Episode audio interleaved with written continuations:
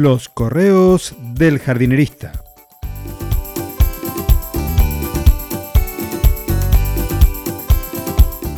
En el episodio de hoy, una moleta para multiplicar. Hay diferencias entre una pata de cabra y una muleta. No muchas, pero te las voy a aclarar dentro de unos días. Porque hoy va de muletas. Nuevamente es una anécdota que espero que no te molesten, porque también puedes aprender algo. Varias décadas atrás, más de dos y menos de cuatro, estaba cursando el quinto año de mi colegio secundario. De allí me recibí de técnico agrónomo. Como todo colegio técnico, las prácticas son fundamentales. Aprendimos a realizar dulces y conservas en la cátedra de industrias frutícolas, también sobre poda de frutales e injertos en fruticultura, a elaborar vinos en enología, y en ese quinto año una de las materias era viticultura. Allí aprendimos a podar la vid y a realizar estacas o esquejes de tallo. Las prácticas las realizamos en una finca que pertenece a la Facultad de Ciencias Agrarias de la Universidad Nacional de Cuyo. Recuerdo que nos tocó una mañana fría, muy fría. Tan fría era que durante la práctica de poda me hice un pequeño corte con la tijera en uno de los dedos de mi mano izquierda y no me di cuenta hasta ver la mano manchada de rojo.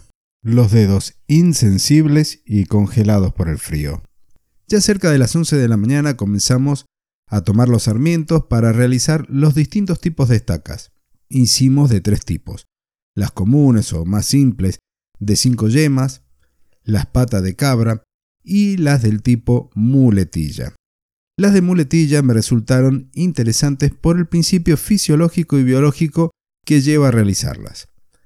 Su nombre, de muleta o muletilla, lo reciben porque tienen una forma de T que recuerda precisamente una muleta. Es especialmente útil con algunas especies de arbustos porque les da la posibilidad de generar más raíces y tener un mayor porcentaje de éxito en la multiplicación. Y de este correo, de esta carta, ¿qué me gustaría que te lleves contigo? ¿Qué me gustaría que aprendas? Primero, aclaro el término, la expresión utilizada como sarmientos, que son brotes de la vid, son brotes largos, delgados, flexibles y nudosos, que nacen cada año de las yemas de la madera del año anterior. Y otra de las cosas que también me gustaría que aprendas es que en estas estacas con forma de muletilla o de muleta están formadas por madera de un año y el palito cortito de la T es madera de dos años. Es decir, que se formó dos ciclos vegetativos anteriores.